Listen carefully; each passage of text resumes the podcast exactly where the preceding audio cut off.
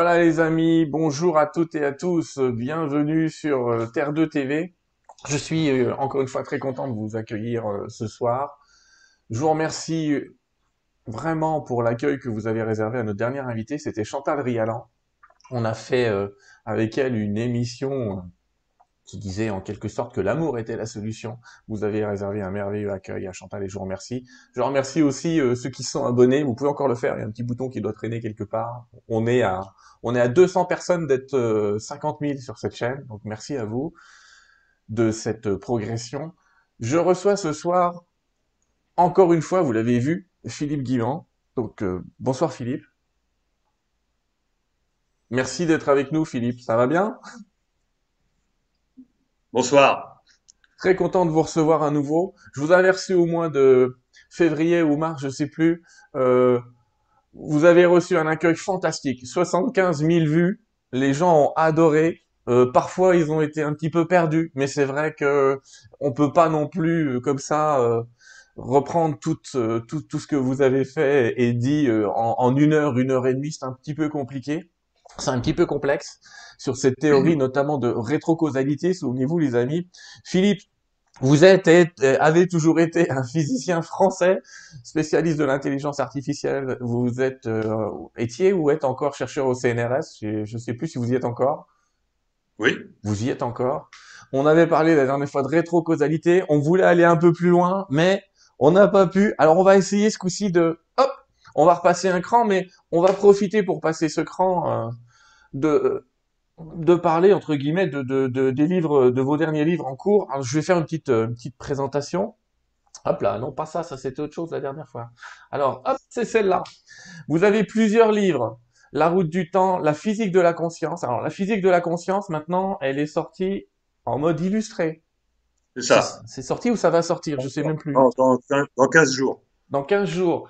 Donc. Ah, c'est pour ça que je l'ai pas eu parce que j'ai encore pas eu de, l'éditeur, mais je suis assez pressé de regarder ce que ça donne en mode illustré. Je suis un peu du genre à aimer les dessins, donc ça va être bien. Et on va surtout parler aujourd'hui du grand virage de l'humanité qu'on avait juste évoqué la dernière fois, qui était à deux doigts de sortir, mais qui est sorti donc euh, aux éditions euh, Guy Daniel.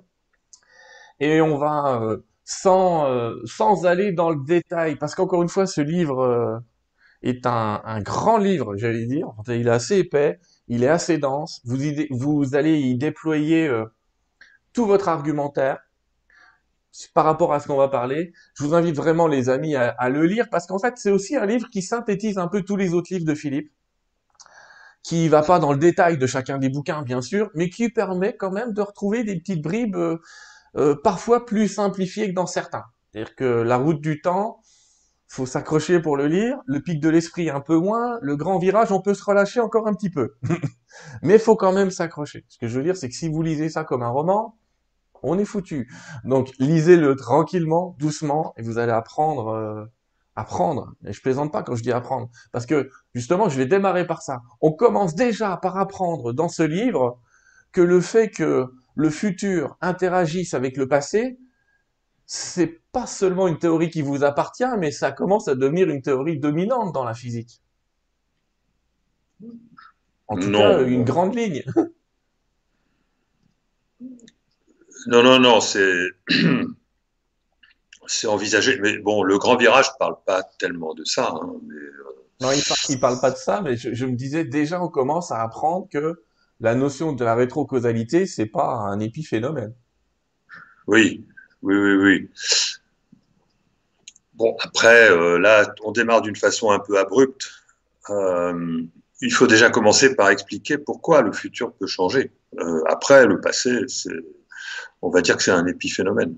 D'accord. Alors, dans l'idée du pourquoi le futur peut changer, je vais, allez, je débriefe rapidement. Le grand virage de l'humanité est un livre dans lequel vous développez la, la, la théorie, mais qui s'étaye que le coronavirus ou cette crise du coronavirus serait finalement un événement bénéfique qui nous serait envoyé par un, un futur, on va dire, positif, on l'appellera tout à l'heure autrement, euh, par rapport à un futur qui, qui serait transhumaniste. Donc ça, c'est l'hypothèse générale du livre, qui est étayée. Et c'est là justement qu'on se pose la question, mais vous êtes donc en train de me dire que le futur peut engendrer des événements aussi massifs pour nous aider finalement Hmm, oui. C'est-à-dire que on allait vers le transhumanisme de toute façon. Depuis plusieurs siècles, on, y allait, puisque euh, on est éduqué euh, dans une vision matérialiste de la réalité qui considère euh, l'homme comme une machine biologique. Mhm. Et puis, durant les dernières décennies, on voit tellement bien les progrès de l'intelligence artificielle, de la technologie en général, et on, voit bien que petit à petit,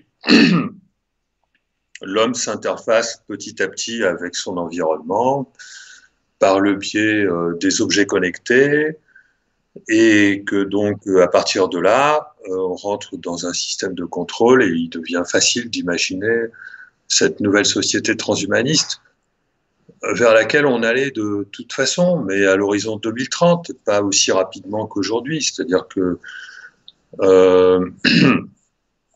Le grand marché des objets connectés, il existe depuis très longtemps. Hein. Enfin, pas très longtemps, allez, moins de dix ans peut-être, mais il peine à démarrer. Mais on le voit bien dans les jouets pour euh, gamins à Noël. On, voit bien que de plus en plus, on nous parle de la domotique en plus depuis très longtemps, etc. On voit bien qu'on est de plus en plus euh, euh, en relation euh, électronique via des objets, avec notre environnement, via des machines, etc. Donc, il était naturel que tout ça, ça, se développe tranquillement et que petit à petit, on aille euh, dans une société qui, en 2030, c'est-à-dire dans seulement euh, presque dix ans, euh, déploie tout ce qui aujourd'hui nous semble vouloir être accéléré. D'accord? Et ce qui n'est pas normal, c'est qu'on accélère tellement les choses pour nous emmener vers 2030 en 2022 que, que c'est devenu euh, complètement euh, hallucinant, irrationnel, dictatorial, la moindre des choses, à supposer qu'il y ait une volonté de nous emmener vers ce futur-là, à supposer, parce que de toute façon on y allait naturellement, il n'y avait pas besoin de volonté. Mm-hmm. La moindre des choses, c'est de continuer de nous y emmener, euh, ni vu ni connu, euh, et, puis voilà, mais là, on a l'impression que on veut, veut, il n'y a pas de volonté hein, nécessairement. Tout se passe comme si on voulait nous y emmener de manière accélérée très très très vite, très vite. Il y a urgence. Il faut absolument que les humains portent sur eux en permanence une identité mobile, euh, de manière à ce qu'on puisse être très vite, très vite là. Euh, contrôlé partout, avant même de savoir si le vaccin, en, en l'occurrence, euh, qui, justifie ce contrôle marche. Enfin bon, c'est complètement délirant. Donc, d'un point de vue causalité, simplement, sans même parler de l'influence du futur, déjà d'un point de vue causalité, on se rend compte qu'il y a quelque chose qui déconne dans l'ancien futur. C'est-à-dire que on veut nous emmener trop rapidement vers un futur vers lequel on allait naturellement, qui se serait installé naturellement en 2030, on veut nous y, on veut nous y emmener trop rapidement, comme si on voulait l'installer en 2022, 2023. Donc déjà, il y a quelque chose qui cloche. Ce que j'ai voulu interpréter, euh, ce que j'ai préféré interpréter sous la forme d'une influence euh, du futur?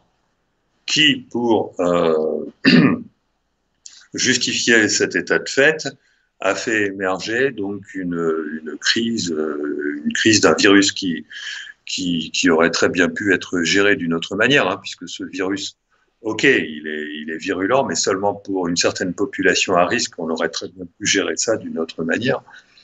Et si on a géré ça comme ça, c'est parce qu'il y a eu une instrumentalisation de gens pressés, je, sais, je plaisante, hein, euh, pour, pour, nous emmener vers la société de 2030 comme s'il fallait absolument qu'elle apparaisse en 2022, euh, 2023. Voilà. Enfin, Vous dites d'ailleurs que c'est probablement euh, la pandémie la plus bienveillante de toute l'humanité, je vais dire, parce que finalement, euh, très très peu de mortalité, et pourtant, effectivement, qui semble être un, un prétexte à faire avancer autre chose. Oui, ce prétexte, il est officiel. De toute façon, il n'y a même pas besoin de faire appel à une théorie du complot, puisque il est avoué par les politiques que Euh, vont instrumentaliser cette euh, crise qu'ils appellent une fenêtre euh, d'opportunité pour nous emmener vers l'horizon décrit par Klaus Schwab dans ses livres. Donc Klaus Schwab, qui est le président du Forum économique mondial, qui est le patron de Macron et d'autres politiques très haut placés comme lui. Euh, dans ses livres euh, la grande, le, euh, la quatrième révolution industrielle, mmh. qui est sorti il y a quelques années, et le, le, Great Reset, la grande réinitialisation, qui est sorti euh, l'année dernière. Et donc, les, les, politiques qui nous avouent, entre guillemets, entre les lignes, ce plan-là, et là, vous dites carrément, c'est politique. Donc, c'est intéressant parce que je vais vous amener autre chose, une petite dérive il y a un chapitre dans votre livre qui s'appelle euh, C'est pas notre cher Bill, j'allais dire. Notre cher Bill, c'est Bill Gates. Et vous faites une comparaison entre Tchernobyl et notre cher Bill. Et en gros, vous dites, il n'y a pas besoin, mais vous l'avez dit tout à l'heure, mais il n'y a pas besoin d'imaginer un complot d'un seul millionnaire là-dedans. Vous pensez non. même que c'est euh, même une dérive quelque part que d'imaginer euh, que ce soit pas mondial et on n'a pas besoin d'aller chercher la théorie du complot puisque l'opération qui consiste à nous emmener vers une société où la finance a été réinitialisée, elle est avouée. Elle n'est pas seulement avouée par Klaus Schwab, elle est avouée par le par l'Europe, par les dirigeants européens, euh, la directrice du Fonds monétaire, euh, la volonté de nous emmener vers l'euro numérique. Euh, il n'y a pas besoin d'aller chercher euh, une théorie du complot. La, notion de complot, c'est quelque chose de très complexe. En général, on a tendance à, sous-estimer la complexité des situations qui conduisent à l'idée qu'il y a eu un complot. Moi, je pense que, en plus, comme c'est quelque chose qui est fondamentalement négatif dans, l'esprit parce que ça, conduit les gens à dire euh, bon bah vivons dans une société où on nous veut du mal, euh, etc. Bon, franchement, c'est pas bon. Écartons ça. Il n'y a, pas besoin de, de faire référence à, à, des complots, même s'il y en a eu. Ce que je veux dire, c'est qu'il n'y a pas besoin. Moi, je pense qu'il y a eu peut-être une petite part de, complotisme, de complot. Oui, possible. Mais je m'en fiche. Euh, ça n'a pas d'importance. J'essaie de voir le côté positif de la situation. Le côté positif de la situation du coronavirus, c'est qu'il y a le, le, mal auquel nous allions, vers lequel nous allions, qui est cette société de 2030 qui était devenue transhumaniste, est en train de se révéler au grand jour suffisamment en avance pour qu'on puisse réagir et de manière à ne plus y aller. Euh, donc ça, c'est le côté positif. Et ce que je voulais dire aussi, c'est que euh, il faut surtout pas oublier que durant cette période de 2019 à 2021 qu'on a vécu, il était prévu qu'il y ait un effondrement financier. Oui, il était déjà en cours au début de la crise. C'est ce qui pose. Euh, c'était déjà voilà. Euh, à, à, la rigueur, tout le monde aurait parié sur une crise financière plutôt qu'une crise voilà, épidémique. Ça, ça c'était prévu depuis, c'était anticipable depuis 2008, puisqu'en 2008 on a pris des mesures absolument euh, incroyable pour, pour empêcher les banques de s'effondrer, les fameuses banques too big to fail, trop grosses pour, euh, mmh.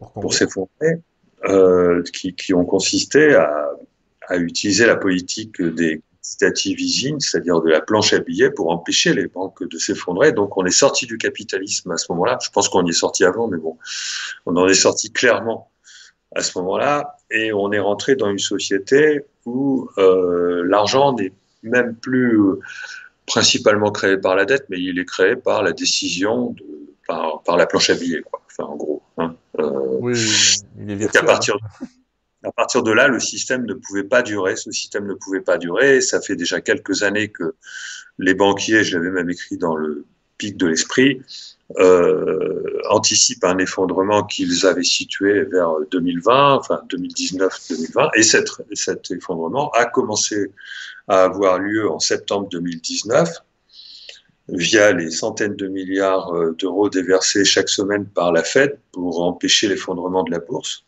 et des banques. Euh, et c'est juste à ce moment-là qu'est apparu le virus comme par hasard. Donc euh, moi qui avais anticipé cet effondrement financier, l'effondrement financier n'a pas eu lieu parce qu'on a on a déversé dix fois plus d'argent qui n'existe pas que d'habitude. Du coup, ça a permis, en plus, ensuite, après l'arrivée du virus, de masquer complètement cette histoire d'effondrement. Et donc, on ne peut pas ne pas faire de lien avec la finance, puisque la question financière est arrivée juste avant la crise. Donc, l'effondrement financier est arrivé juste avant, la crise. Et après la crise du coronavirus, parce qu'il n'y a plus a plus fondamentalement de virus. Hein, c'est juste des variants qui sont moins virulents. Enfin, bon, à la limite, bon, enfin, bon. Je devrais pas, je devrais pas dire ça, mais je suis pas compétent pour, pour m'expliquer là-dessus, mais en tout cas, on aurait pu, disons, au moins gérer les choses différemment. Et si on les gère comme ça aujourd'hui, c'est parce qu'on veut nous emmener, c'est-à-dire si on continue de, de nous laisser fonctionner dans cette histoire de, de nous contraindre, hein, donc cette dictature sanitaire, si on la prolonge, c'est pour nous emmener vers euh, l'identifiant numérique mobile l'identifiant numérique. Qui serait symbolisé par un, un, bracelet, au pire une puce ou, ou de la biométrie, quelque chose de ce genre? Un bracelet, une puce, une bague au doigt, euh, dans, dans, les lunettes, euh, sur les vêtements, n'importe où. On choisira à l'avenir ce qu'on notre truc, on, on le choisira. Euh, et parce que c'est le seul truc qui peut sauver le système financier. C'est la seule chose qui peut sauver le système financier de manière à nous à introduire une, ce qu'on appelle une monnaie numérique de banque centrale. Hein.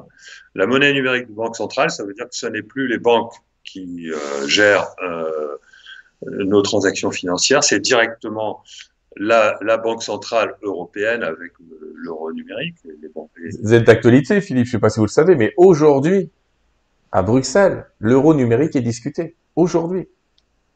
Aujourd'hui, il y a Aujourd'hui, il y a une discussion sur l'euro numérique à Bruxelles. Ah ben oui, mais ça a lieu depuis. Euh, cette discussion, elle a lieu depuis un an, je pense, depuis plus même. Euh, elle est même depuis plusieurs années.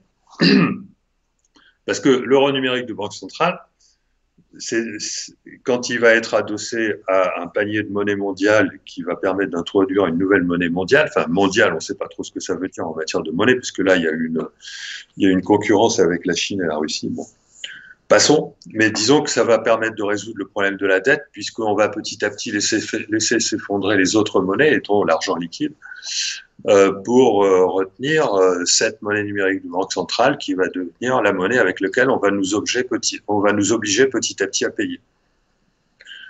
Et donc c'est ça qui va permettre de résoudre le problème de la dette. Et donc ça c'est anticipé depuis très très longtemps. Hein par euh, les, la haute finance, euh, le Fonds monétaire, etc. Et donc euh, les élites économico-financières de la planète occidentale, disons, ont, ont, parfaitement bien compris ça et utilisent la, la, dictature sanitaire pour nous emmener vers cet objectif. D'accord? Ouais. Alors moi, je l'avais. Alors aujourd'hui, heureusement, je, je, me félicite du fait que ça devient de plus en plus compris. Je ne suis plus le seul à tenir ce discours. Euh, il y a y a beaucoup d'autres euh, personnes maintenant qui tiennent ce discours. Et euh, parce que de toute façon ça a été confirmé par l'usage du pass sanitaire avant même que le pass sanitaire soit, justifié puisque le vaccin n'est pas ne permet pas d'aboutir à l'immunité collective compte tenu de ses propriétés de son, son, son efficacité insuffisante et là, je et ça a été confirmé par euh, un poste de la société Thales. Je, je vais vous lire. Oui. Euh, fin juillet 2021, qui a totalement confirmé mon, mon intuition. Euh, et je précise au passage que j'ai travaillé pour Thales hein, dans le passé pour développer des algorithmes d'intelligence artificielle et que j'aurais pu aujourd'hui, si j'avais continué euh, dans ce domaine-là, euh, travailler moi-même pour Thales pour développer les algorithmes d'identification numérique dont Thales a besoin aujourd'hui pour réaliser ces, euh, ces nouveaux outils. C'est effectivement votre spécialité. Vous auriez pu devenir millionnaire et j'ai envie de dire merci de pas l'avoir fait. oui, donc non, mais c'est important de, de remarquer que euh, Thales et la société Thales, qui avait déjà anticipé ce truc-là, est en train de s'adapter aujourd'hui à la décision prise par Macron euh, au mois de juillet, qui est d'instaurer le pass sanitaire. D'accord? Ah. Donc je vais vous lire deux petits paragraphes d'une page web de, du site de Thales en anglais, c'est pas traduit en français. Euh, les avantages du pass sanitaire selon Thales. Donc j'ai retenu deux, deux, petites phrases. Donc écoutez mhm. bien. Les passeports de vaccination numérique joueront un rôle clé en permettant aux citoyens d'accéder à toutes sortes de services et serviront de précurseurs au déploiement des identifiants numériques mobiles. Ce que j'ai expliqué dans le grand virage un an auparavant. Deuxièmement, ils fourniront une passerelle vers d'autres services gouvernementaux, de points, notamment répondre aux ambitions du portefeuille numérique de l'Union européenne qui peut héberger à la fois une identité numérique et des informations de paiement. Voilà. Donc les choses aujourd'hui sont devenues extrêmement claires.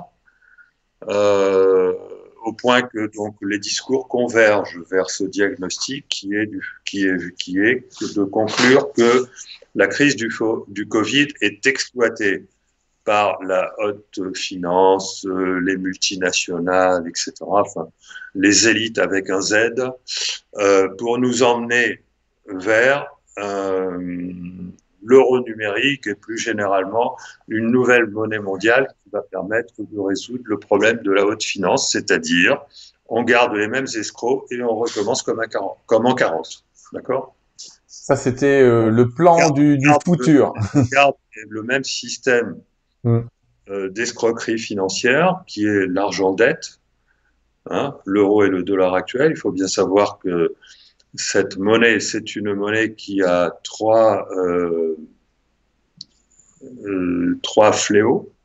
D'une part, c'est une monnaie dette, donc c'est un banquier qui choisit qui a le droit d'avoir euh, un financement et qui n'a pas le droit.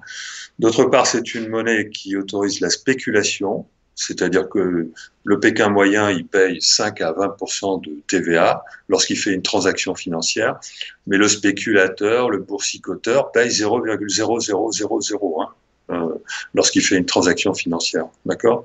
Et du coup, on confond spéculation et investissement, alors que l'investissement est quelque chose de noble. On l'a transformé en spéculation en supprimant le temps et l'amour rajoutez à la spéculation le temps et l'amour et vous avez de l'investissement. Mais aujourd'hui, le, fonctionne, le monde fonctionne sur la spéculation, qui consiste à avoir supprimé le temps et l'amour dans les opérations financières. Donc il s'agit de gagner à tous les coups. Et moi, je sais développer les algorithmes qui permettent à un banquier de gagner à, à tous les coups à partir du moment où c'est un ordinateur qui fait les transactions. D'accord? Donc j'imagine très très bien que d'autres l'ont fait et qu'aujourd'hui, c'est le système avec lequel les élites avec un Z s'enrichissent. Et ensuite, comme tout ça, c'est un système qui est fondamentalement de l'escroquerie légalisée, ça ne marche pas, puisque, bon, euh, l'escroquerie, comment voulez-vous que ça marche? Eh bien, euh, il faut rajouter à ça un troisième fléau, qui est le fléau de la planche à billets, qui est que comme le système s'effondre malgré tout, c'est normal, eh ben, pour l'empêcher de s'effondrer, eh ben, il faut créer de l'argent en permanence, en permanence, et il faut faire pleuvoir de l'argent et de l'argent, etc. Donc, euh, si vous voulez, c'est le système monétaire qui est mort. Il n'y a pas de virus qui est apparu et qui serait un virus mortel, qui serait vraiment virulent. Ça, ça a toujours eu. D'accord? Il y a peut-être un, un, virus qui est un petit peu plus virulent, mais il semble pas véritablement faire beaucoup plus de morts que d'habitude. Ce qui est véritablement virulent, c'est le problème monétaire. On vit dans, un, dans une crise qui n'est pas une crise sanitaire, mais qui est une crise financière. Aujourd'hui, c'est clair et net. Notre problème, c'est pas le virus, c'est la monnaie. On est, en train. C'est masqué et on pourrait dire, Philippe, que on voit que l'économie virtuelle que représente la bourse est en pleine augmentation et que tous ceux, mais l'économie réelle s'effondre. On voit les petits commerces disparaître au profit des grandes entreprises. Donc ça a tendance à dire ceux qui ont de l'argent en bourse, les grandes entreprises survivent. Les petits, on va les écraser un petit peu parce que ça rend quand même beaucoup plus facile cette mise en place euh, pour lequel eux seraient déjà préparés. Oui, mais ça, c'est l'apparence euh, des choses qui est on veut écraser les petits, etc. C'est une apparence. Il faut bien comprendre que les élites, entre, entre guillemets, avec un Z, parce que je, je, refuse, je refuse, de les considérer comme des élites, sans Z, les vrais, euh, elles sont en situation de panique. Elles n'ont jamais véritablement eu d'intelligence. L'intelligence du mental, qu'elle maîtrise, si on veut, c'est-à-dire euh, supprimer les émotions pour calculer tout ce qu'on va faire de manière à gagner à tous les coups, ça ne marche plus. Ça n'a jamais pu fondamentalement marcher à long terme, d'accord? Donc, elles sont, elles sont en situation de, de, panique, elles sont en situation de détresse, et euh, donc elles veulent absolument nous, nous emmener vers le, le grand marché à la fois financier et économique qui peut les sauver et qui est, euh, et qui est fondé sur le contrôle. Voilà, parce que quand, quand vous contrôlez, vous empêchez les concurrents d'exister, vous empêchez la créativité, vous empêchez euh, tout ce qui peut euh, imposer autre chose que leur médiocrité de s'installer. Voilà.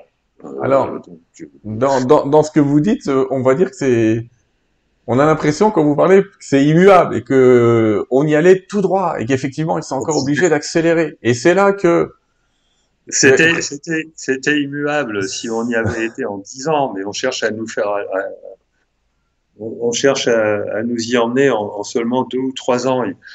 On cherche à réinitialiser la finance beaucoup trop vite pour que pour que ça fonctionne. Mais ça ne veut pas dire que ça va pas fonctionner, mais ça va fonctionner pour la partie de la population la moins créative euh, ça va pas fonctionner pour. Euh, euh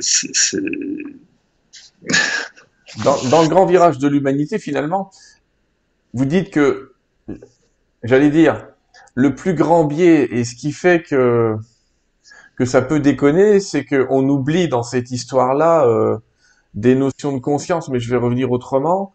Euh, oui. Vous parlez du scientisme dans le livre. Donc à un moment, vous dites tout ça, euh, ça, ça oublie, comme vous dites, le cœur, l'amour, l'humain, la gestion émotionnelle très importante. Euh, et finalement, vous dites que c'est peut-être euh, cet amour, cette conscience, ce, cette gestion émotionnelle globale qui aurait peut-être été à la source d'un futur beaucoup plus sympathique. Mais derrière ça, vous avez tous ces entre guillemets scientifiques qui résistent à ça, tout cette, euh, cette espèce de déterminisme euh, ce plan, il est contrecarré, comme vous dites, il n'a pas de cœur, mais vous dites qu'il y a finalement la population humaine a créé, a créé. C'est là, c'est là que je rentre dans votre théorie à vous. J'allais dire, c'est et je suis d'accord avec vous, mais l'action des humains en ce moment a une action sur le futur, mais dans le futur, il y aurait euh, un monde euh, qui, que vous appelez le futé lumineux qui aurait, qui viendrait amplifier ce nombre de personnes qui sont déjà dans cette conscience Et c'est ça qui, qui, pourrait faire capoter le plan, j'allais dire. Mais ça a déjà capoté. Ça a déjà capoté dans le futur. Oui, on est, d'accord. On doit traverser une phase de chaos avant que les choses s'installent dans, dans, la bonne direction, et encore pas pour tout le monde. Euh, donc, il faut, faut, être réaliste. On va pas y aller tous ensemble. Euh, on va pas y aller. Il va y avoir des, des, échanges entre les deux, les deux mondes, si on peut dire. Enfin, je résume ça d'une façon simpliste. Déjà, on va traverser une période de chaos euh, où il va falloir se refaire, changer de vie petit à petit, euh, arriver à intégrer comment est-ce qu'on va vivre euh, sans dépendre des banques, euh, euh, etc., avec de, de, nouveaux jobs, euh, de nouvelles façons de vivre ensemble. Euh. Si je prends une diapo que je présente en, en, même temps que vous, vous évaluez ce chaos à, à 4-5 ans. Si je reprends cette diapositive qu'on avait vue la dernière fois, c'est-à-dire celle-là, 2021, 2022, 23, 24, 25 serait le chaos de la transition qui nous amènerait vers ce futé lumineux. Ouais, c'est ça. Euh, voilà, et pas forcément pour toute la population, hein, bien sûr. Je ne sais pas quel est le pourcentage qui sera concerné. Mais bon, on, est déjà dans ce mouvement aujourd'hui. Moi, je suis déjà dans ce mouvement aujourd'hui. Plein de gens y sont. Il n'y a, y a, pas de souci. On va petit à petit apprendre à vivre sans, en, en étant de moins en moins dépendant d'un salaire, de banque, euh, etc., etc. On va, on va réapprendre à vivre ensemble. On va apprendre à échanger. On va apprendre à euh, la solidarité, la résilience, euh, l'autonomie. De toute façon, le, le, changement climatique va nous y inciter. Euh, mmh. Aujourd'hui, c'est accéléré par le. Même avant la crise du virus, on sentait qu'il y avait une grosse aliénation de plus en plus. Hein. Je ne sais pas si vous avez vécu ça dans votre travail, je ne sais pas ce que vous faites, mais on voit bien que les sociétés ont tendance à s'organiser de plus en plus en mettant les gens dans des cases, en les faisant de plus en plus se comporter comme des robots, etc. Euh, J'ai plus affaire moi-même à des robots humains qu'à de vrais robots, hein, à des humains qui simulent un comportement robotique qu'à des, robots qui simulent un, un comportement humain. Euh, lorsqu'au téléphone, vous avez de vrais humains qui vous posent des questions comme si, comme si comme s'ils étaient eux-mêmes des robots. Vous voyez ce que je veux dire. Vous avez et vous avez les robots qui peut-être que les, il vaut mieux qu'on passe à une certaine robotique qui arrive à simuler correctement le comportement humain parce que Oui, non, mais c'est vrai qu'on a, on a affaire à des gens euh, dont on a l'impression qu'ils sortent des phrases toutes faites. Mais euh, on a on a aussi toute une éducation qui amène à, à, créer des stéréotypes et on a du mal euh, dès que quelqu'un est un petit peu différent dans ce monde d'aujourd'hui, ouais. on a tendance à, à, le mettre de côté euh, directement, ouais. à dire il est cinglé, alors que on confond le mot cinglé et créatif. C'est impressionnant quand même. Donc on ressent cette aliénation depuis dix ans, on la ressentait déjà, et euh, l'arrivée du virus n'a fait qu'aggraver la situation. Donc euh, n'a fait que accélérer la phase d'effondrement d'un ancien système. Voilà. Enfin, moi, je le vois comme ça.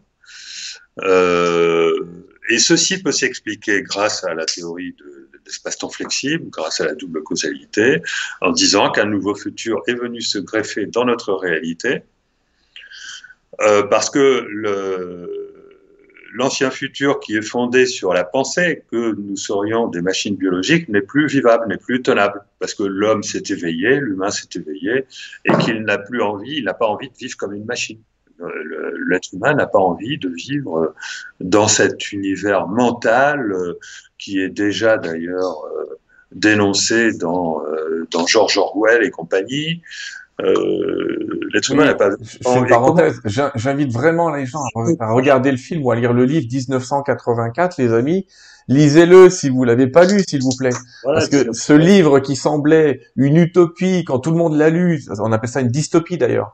Euh, ce livre-là a, a, choqué les gens en disant une société pareille n'arrivera jamais. Vous le relisez aujourd'hui, vous avez l'impression que c'est le plan. Donc ça fait peur, oui. C'est vrai que ça pose des questions qui, qui peut croire qu'on va nous emmener de force vers cet univers-là? C'est pas possible.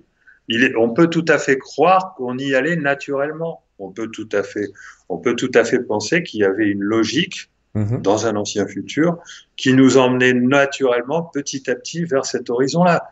Parce que tant qu'il n'y a pas quelque chose qui vient arrêter le processus infernal de croissance euh, qui utilisent de plus en plus de technologies, d'informatique, de numérique pour euh, finalement euh, aller jusqu'à numériser l'homme humain, ben euh, il n'y avait rien qui, qui, nous arrêtait. Sauf que là, il y a un virus qui est venu euh, nous réveiller. Et donc, qui peut croire que une dictature sanitaire va réussir à nous emmener de force vers ce, cet avenir-là? Dont nous sommes déjà avertis depuis très longtemps qu'il est euh, fondamentalement mauvais. Quoi. Donc euh, non, il faut, il convient d'être très optimiste et d'interpréter la crise actuelle, cette dictature effarante qui fait penser au nazisme hein, euh, par certains côtés. Il convient d'interpréter la crise actuelle comme l'effondrement d'un système qui est en train de crever. Qui, voilà, c'est tout. Mmh. Et alors, comme il n'admet pas encore euh, comme ce système n'admet pas encore, comme nos politiques, nos médias, etc., n'admettent pas encore que c'est une euh, qu'ils sont qu'ils sont morts, quoi, enfin qu'ils se sont trompés, qu'ils ont misé sur le mauvais cheval. Euh, le virus aurait été 100 fois plus virulent, ils auraient peut-être eu raison, mais là, non, c'est pas le cas. Tant qu'ils n'admettent pas ça, ils continuent. De toute façon, ils peuvent pas revenir en arrière. Hein parce que revenir en arrière, avouer ses torts, c'est juste pas envisageable. Donc, il faut les laisser se, planter tout seuls. Et lorsque ce mouvement, euh, lorsqu'ils vont s'effondrer, lorsque leur politique va s'avérer complètement désastreuse au vu de tout le monde. Le système financier va s'effondrer à ce moment-là, et donc il convient euh, de se prémunir par avance de cette situation, puisque ce qui devait arriver arrivera. Ça n'a fait que la crise sanitaire n'a fait que retarder ce, ce, mouvement, et donc il faut se prémunir euh, à court terme, c'est-à-dire donc il faut envisager des, des, des des courtes périodes pendant lesquelles tout sera bloqué, donc euh, faire des réserves, par exemple, des choses comme ça. Et à plus long terme, donc il faut envisager dès maintenant de changer de vie, de, euh, vivre d'une autre façon. Euh, L'humain n'a pas à avoir peur. Hein. La société est faite d'humains qui échangent entre eux. Simplement, la manière dont on aura de, qu'on aura de se valoriser vis-à-vis -vis de la société, va, va être différente de ce qu'on avait pu imaginer. Euh, ça ne sera pas tout à fait avec un diplôme parce qu'on est sorti de telle école.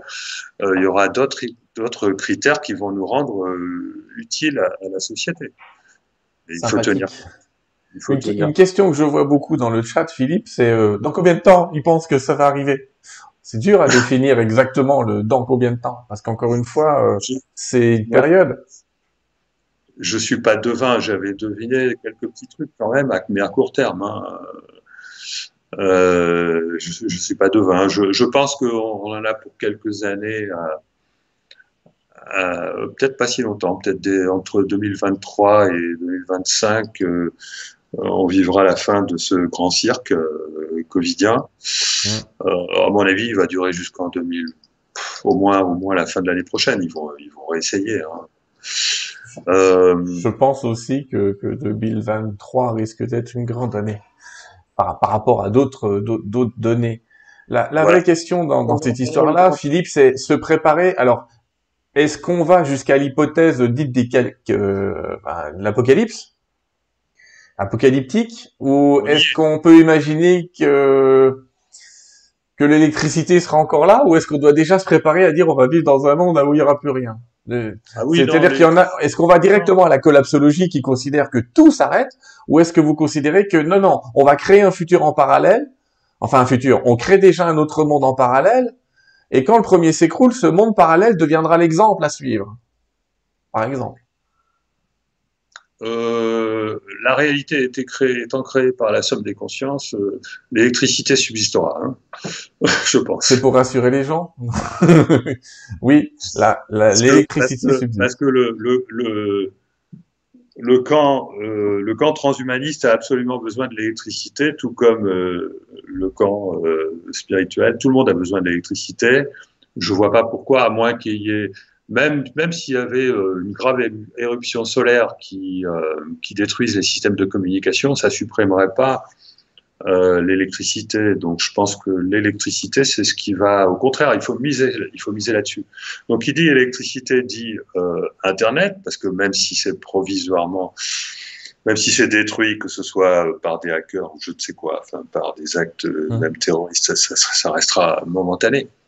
Donc, euh, on peut parier sur euh, le fait que l'électricité subsistera. Bon, bah, je ne parle pas après quand le réchauffement climatique, climatique devient tel que, bon, mais on n'est pas encore là. Hein. Euh, et donc Internet aussi. Donc euh, non, je pense que la, la grande bataille actuelle, la, cette troisième guerre mondiale de l'information dans laquelle on est plongé, euh, va est une bataille de l'information qui va pas amener à la suppression de l'électricité, peut-être qui va amener à la suppression de moyens de communication, mais temporairement. On peut quand même tabler sur la, la conservation d'Internet, je pense. Je pense aussi, sachant que ces grosses sociétés, entre guillemets, quel que soit leur plan, ont besoin de cet outil pour euh, voilà. générer leur bille, leur propre bille. Ils vont pas s'auto-suicider. C'est pour ça que je suis d'accord avec vous. Quand on me dit Internet va tomber, je dis bah, attendez les gars, ils vont pas couper la branche sur laquelle ils sont assis les mecs. Ne, détendez-vous. Euh, personne ne fait ça. Vous pensez, euh, est-ce que est-ce que vous pensez que le futur, là, il nous crée, notre, futur lumineux nous crée une première crise qui est euh, le coronavirus Est-ce que vous pensez que si ce monde continue à dériver vers vers un transhumanisme trop rapide et qui finalement serait accepté, le futur créerait une autre crise. Peut-être le monsieur que vous appelez Kero, j'allais dire.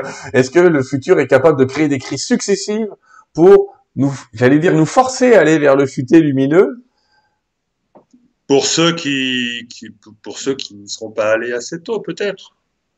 D'accord, donc vous pensez qu'il y aurait des, des crises de rattrapage pour certains? Ouais. Je sais pas comment les appeler. Hein. Je sais pas comment les appeler. bien pour les vaccins. oui, non, on va pas faire, on va pas faire ça. On vous demande, euh, j'ai plein de gens qui demandent votre avis sur, sur, le vaccin, mais vous le dites ou vous le dites pas, c'est comme vous voulez. Non, non, non, moi je suis pas anti-vaccin. Hein. Euh, voilà. Je, je, je, pense aussi comme vous que le problème, il est vraiment dans l'identité numérique dans le passeport et pas tellement dans le vaccin. Voilà, je suis pas anti-vaccin. Par contre, ce vaccin qui n'en est pas un et qui est une injection expérimentale, bon, mm. bah, il est tout à fait normal d'en douter. Voilà, surtout. C'est plutôt sain. C'est plutôt sain. Merci de ce premier moment. On a, on a vu, on a eu votre opinion sur tout ça, mais vous êtes positif puisque vous dites que euh, tout, ça va tellement vite que ça peut que capoter, en gros, que ça peut que que, que partir. Être, non, non, non, non, il faut, il faut être, c'est vache, c'est, il y a plein de raisons d'être optimiste, des raisons mmh. causales. C'est-à-dire que nous assistons, et c'est merveilleux, à un, un, pétage de plomb caractérisé, euh, flamboyant de tout ce que le, le monde a produit d'élites en tout genre euh, qui exploitent le système à fond. Voilà. Donc ça, c'est merveilleux. Donc euh, on on pouvait pas demander mieux. Hein. Euh, parce qu'en plus, ça se fait sans guerre, ça se fait sans véritable heurts. Alors, il y a des morts, bon, ok, mais euh, dû à quoi, on ne sait pas trop. Hein. Euh, bon. Et deuxièmement, du coup, on est sûr qu'on va pas pouvoir aller vers le transhumanisme, parce que quand même, on a un peu de libre arbitre. On va pas. Je ne peux pas imaginer qu'il n'y ait pas une quantité considérable de personnes qui, comme moi, vont décider de vivre autrement. Ça, c'est obligatoire. Bon, euh, on va renouer des gens, on va renouer des liens, on va réapprendre à vivre euh, autrement, on va refonder euh, les, les, villages, on va refonder les départements, enfin le, le, le, local, on va, on va, on va tout refonder quoi. On va refonder les, les rapports humains, on va refonder les moyens de subsistance, euh, tout. Bon. C'est un, un, écroulement des valeurs qui génère ça, Philippe. C'est-à-dire que typiquement, on a, vu, on a vu, non mais non, c'est pas un effondrement des valeurs, c'est un effondrement des fausses valeurs. Oui, voilà, c'est ce que je, je voulais. Je, vais, je vais terminer le truc. C'est ce que je voulais ça dire. nous permettre de retrouver les vraies valeurs, les vraies valeurs de l'humain. Et c'est justement parce que les vraies valeurs de l'humain, elles sont réapparues dans les décennies qui précèdent, euh, et notamment dans, dans la, la, dernière décennie, grâce à cette ouverture euh, fabuleuse vers la spiritualité qui a été provoquée par toutes les découvertes. Euh, euh que ce soit de la science ou des investigations des phénomènes inexpliqués, etc., qui aujourd'hui sont corroborés, hein, sont par des, de manière objective. La science a fait des progrès énormes, la physique a fait des progrès énormes, et tout ça va dans le sens de la compréhension du fait que notre vision de la réalité est fausse et que nous allons redécouvrir nous allons découvrir la véritable nature spirituelle de l'humain.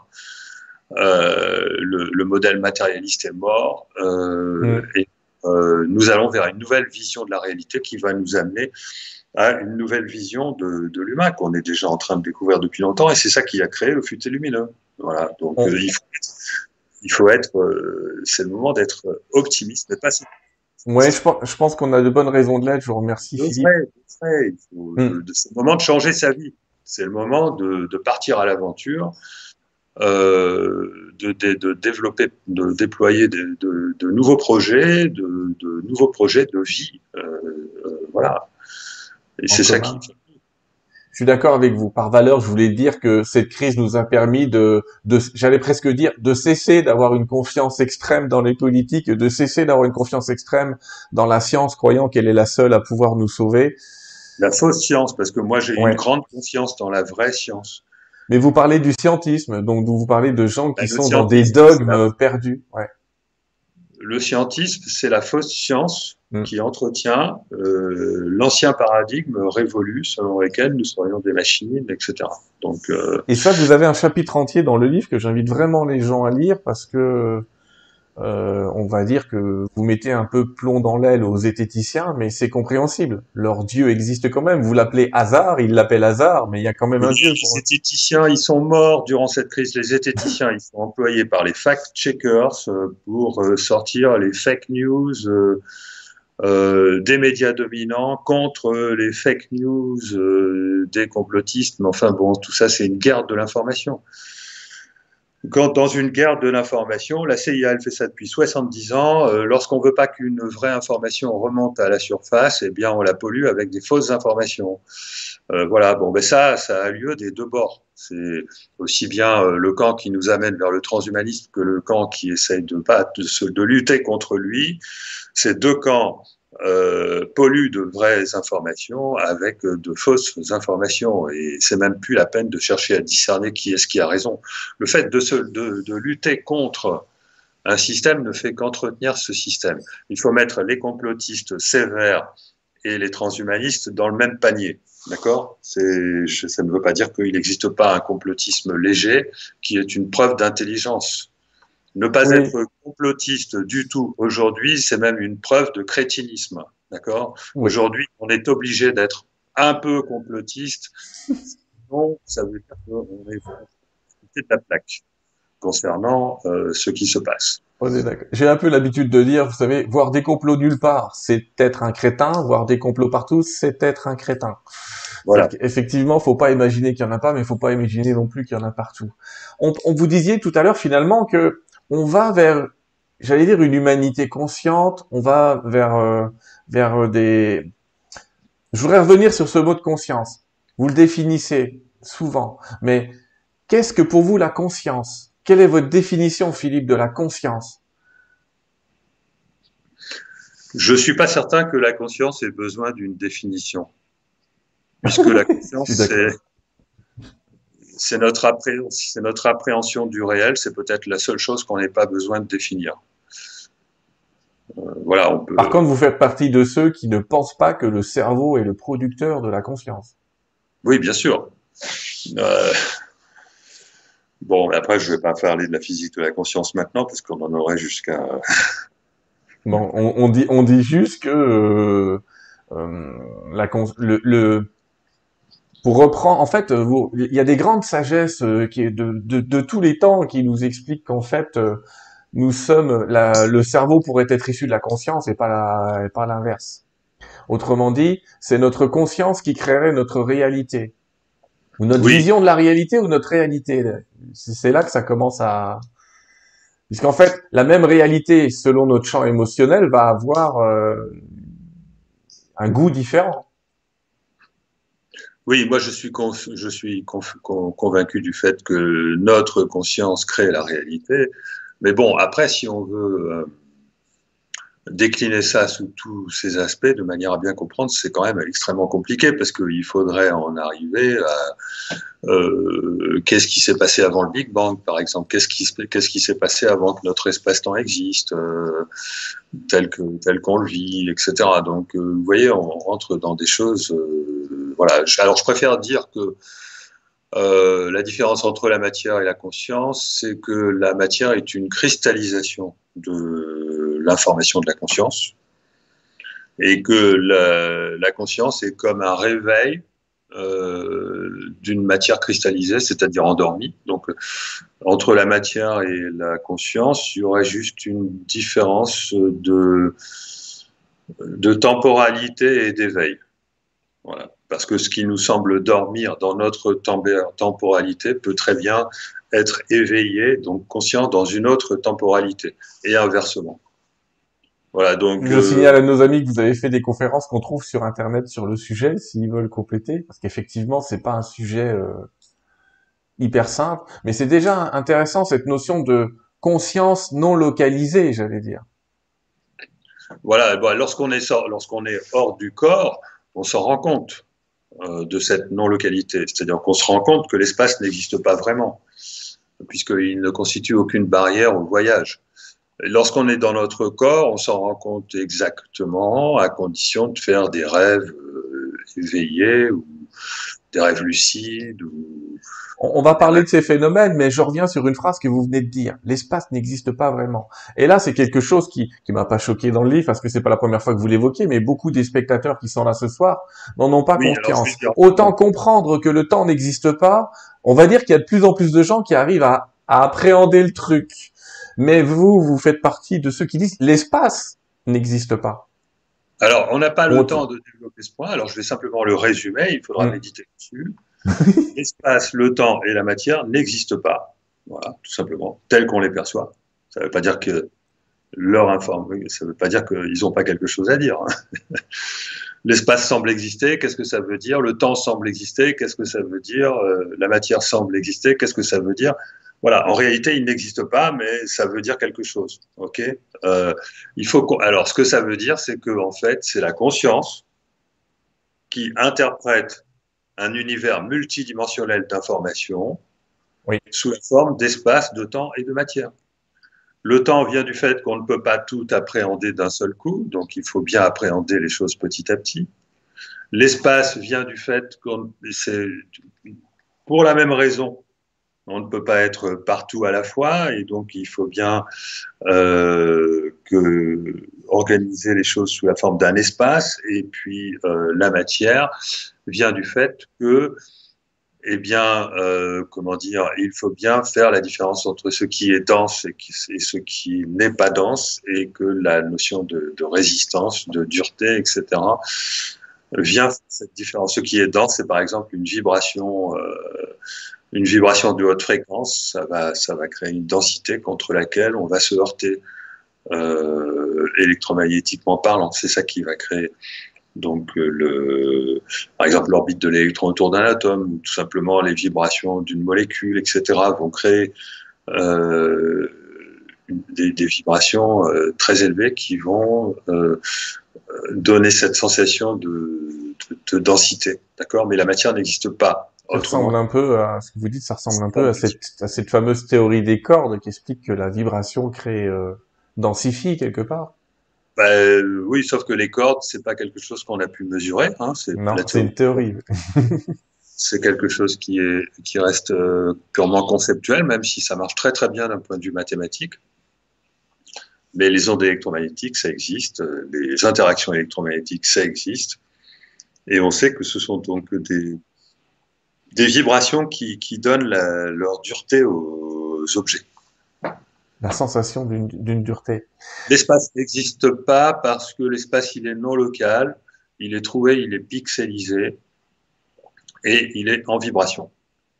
J'ai montré aux gens votre livre Le Grand Virage de l'Humanité parce que vous développez aussi dans le livre euh, des explications plus larges. Hein. Effectivement, euh, on va pas pouvoir, et je le disais tout à l'heure, en une heure et demie euh, développer tout, c'est impossible. C'est pour ça que je vous ramène encore à ce livre qui est Le Grand Virage de l'Humanité, euh, qui, qui, est le plus abordable et qui va sans doute vous amener aux autres livres de Philippe. Hein. Ne rêvez pas, je pense que ça va vous faire rebondir. Ça, ce sera intéressant pour ceux qui sont qui ont envie d'apprendre de manière un peu plus romancée, vous avez écrit Le Pic de l'Esprit, qui se lit un peu comme un roman euh, assez, euh, assez facilement. Pour ceux qui sont plus engagés sur le côté pointu, La Route du Temps, euh, pas mal. Et puis, je ne sais pas ce que va donner la physique de la conscience illustrée, mais à mon avis, ça va nous aider d'avoir des dessins. Hein. oui. Je l'ai pas vu, mais je pense que c'est fait, c'est fait avec talent. Je voudrais, Philippe, déjà vous remercier de ce, ce, euh, on, va, on va prendre des questions un peu tout à l'heure, mais je voudrais avoir l'avis du physicien que vous êtes sur les phénomènes paranormaux et, et vous demander quel, euh, si vous voyez par rapport euh, à ce que vous pensez dans votre théorie des définitions à ce que pourrait être, vous l'expliquez dans le livre, mais les expériences de mort imminente, les visions à distance, la voyance, ça vous semble être des, des effets secondaires, c'est quoi? Euh, ce sont des phénomènes qu'on arrive à bien comprendre dans le cadre euh, du modèle de la conscience à trois étages que je décris dans, la physique de la conscience. Hein. C'est-à-dire que euh, la science aujourd'hui décrit un univers à quatre dimensions, donc trois dimensions plus le temps, ce qui correspond à un espace-temps. Euh, cet espace-temps, on doit le considérer comme étant déjà déployé dans le temps, c'est encore déployé dans le passé et déjà déployé dans le futur. Bon, il peut bouger, bien sûr. euh, eh bien, il conviendrait de rajouter euh, à cet espace-temps deux autres couches d'espace-temps moins denses, hein, c'est-à-dire il faut rajouter trois dimensions qui correspondent à la densité de la conscience, qui serait moins dense que la densité physique de la matière, et trois autres couches euh, d'espace-temps qui correspondraient à la densité de, du subconscient, ou disons du, euh, de la conscience qui se trouverait de l'autre côté de notre univers, dans l'autre versant de notre univers, dans l'univers conjugué, etc. Euh, bon, alors évidemment, résumé comme ça, ça mérite des quelques développements. Mais bon, euh, pour simplifier, euh, on peut arriver à comprendre euh, les phénomènes extraordinaires que, dont, que vous avez cités, les, les, six, les six phénomènes que sont alors les états de conscience modifiés. Hein, la perception extrasensorielle, les états de conscience modifiés. Les perceptions extrasensorielles, les sorties de corps, euh, les expériences de mort imminente, les ovnis et les synchronicités. Avec ces trois couches, on peut arriver à comprendre ces six phénomènes. D'accord Alors, on, on, arrive à les comprendre comme étant des, des voyages dans une de ces dimensions? Bon, alors, par exemple, les sorties de corps ou les expériences de mort imminente, ça vient du fait que la conscience qui est déjà dans la densité de la conscience se retrouve libérée du véhicule qu'on constitue le corps ou le cerveau. D'accord? Mmh. et, euh, et, donc capable de se déplacer dans, euh, dans l'espace, dans l'espace-temps même. D'accord? Euh, les perceptions extrasensorielles, ça correspond au fait que euh, tout en restant dans le corps, la conscience est capable d'avoir accès aux informations auxquelles elle pourrait avoir accès si elle n'était pas euh, contrainte. Donc on peut considérer ça comme une projection de conscience dans la densité de la conscience. Les états de conscience modifiés, là ça correspond à une sorte de pas, des, pas dédoublement, j'aime pas, pas ce mot, mais de euh, projection d'une partie de sa conscience, puisque la conscience de quelqu'un qui est euh, subit un état de conscience modifié reste quand même dans son, dans, son corps. Une projection d'une partie de la conscience, mais délocalisée cette fois-ci, euh, pour aller vivre une expérience que seul pourrait, dont seul pourrait vivre normalement une conscience complètement délocalisée, mais là c'est juste partiellement dé délocalisé, donc état de conscience modifié. Euh, les, ovnis, donc là, c'est un moyen technologique euh, de, euh, de dédensifier carrément euh, la matière à l'intérieur d'une bulle qui devient du coup quantique, macroscopiquement quantique, et du coup qui récupère les propriétés de la conscience pour se déplacer où elle veut par, l'esprit, par la conscience, d'accord? Et il y a que, et il y a, il y a d'autres phénomènes. Et les synchronicités, ça, là, ça fait intervenir, par contre, euh, la, troisième, le troisième niveau de la conscience. Hein. Il y a d'autres aussi, des expériences de mort imminente aussi font intervenir le troisième niveau de la conscience lorsqu'il s'agit de communiquer avec euh, des entités que certains appellent angéliques ou autres, euh, etc.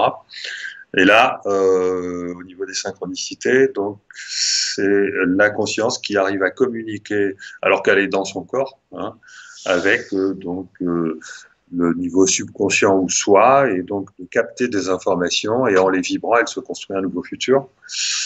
Euh, je crois que j'ai oublié. Euh, oh, dans la, voilà, dans la liste, c'est assez en, complet. En, en, Bon, en, en, parlant de ces trois niveaux de la conscience et en situant le troisième niveau euh, dans, dans l'univers conjugué, on, même sans le faire d'ailleurs, on arrive à, à bien comprendre ces, ces, ces, propriétés de la conscience qui expliquent entre autres euh, les, les, phénomènes paranormaux. Voilà. D'accord. Un que vous avez étudié particulièrement, c'est effectivement ce, ce, phénomène des ovnis. Euh, et oui, ça c'est le, en fait, c'est le deuxième, à part les synchronicités, c'est le deuxième phénomène que j'ai le plus étudié. Bon, allez, en dix ans. Hein. Je m'étais déjà documenté avant, mais, mais avant, j'étais sceptique. Mais depuis que j'ai rencontré Jacques Vallée, je suis devenu beaucoup moins sceptique et j'ai étudié sérieusement la question. Jacques Vallée, dont c'est la, la, grande, grande, grande, grande spécialité, euh, et qui, qui vous a fait, vous avez repris des illustrations, pardon, de Jacques Vallée dans votre livre. Et donc, vous dites que, en fait, le déplacement d'un vaisseau ovni, ce serait en fait un, j'allais presque dire un déplacement de conscience. Oui. Autrement dit, il créerait une. Alors, les amis, euh, là, je vous invite vraiment à, encore une fois à lire le livre de Philippe, mais une bulle de temps, donc un, un, un espace qui serait non localisé ni, ni, vraiment dans le temps, ni vraiment dans l'espace. Et en fait, il y, aurait, il y aurait un déplacement instantané, presque, j'allais presque dire, instantané d'un endroit à un autre. Et pas un déplacement, c'est une délocalisation. voilà. La notion de déplacement. Je reconnais scientifique, c'est cool. Oui. La notion de déplacement n'existe pas vraiment à partir du moment où l'espace n'existe pas vraiment. Hein, euh, D'accord? Euh, la notion de déplacement implique la thermodynamique, mais il n'y a plus de thermodynamique dans le monde quantique. Hein? Euh, alors, comment vous expliquer ça? Aujourd'hui, on travaille sur les ordinateurs quantiques. Oui. On essaie de fabriquer des ordinateurs quantiques. Pour fabriquer des ordinateurs quantiques, qu'est-ce qu'il faut faire? Il faut éliminer le phénomène de décohérence. On n'y arrive pas. C'est pour ça qu'ils n'existent pas encore. Mais petit à petit, on arrive à ralentir le temps de décohérence, ce qui donne de l'espoir. J'ai même lu une publication euh, par une équipe marseillaise de recherche euh, du CNRS euh, cette année qui montrait qu'ils ont réussi à gagner un très grand facteur, genre 10 000 dans la diminution du temps de décohérence en utilisant des cristaux et de la lumière. Bon, passons. Imaginez, allez, faisons un peu d'anticipation. Et, d'ailleurs, il faut savoir que dans l'espace intersidéral, le temps de décohérence est extrêmement faible. Hein.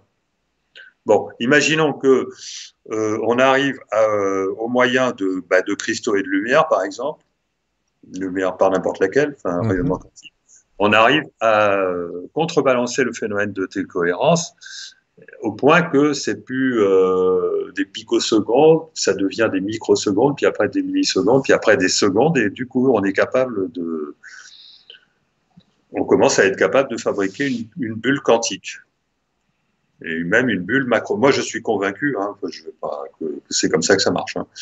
Donc, les ovnis réussissent à fabriquer une bulle macroscopiquement quantique en euh, en résistant, en contrebalançant le phénomène de décohérence. Et à partir et ça revient et lorsque vous faites ça, ça revient à supprimer le temps à l'intérieur de cette bulle.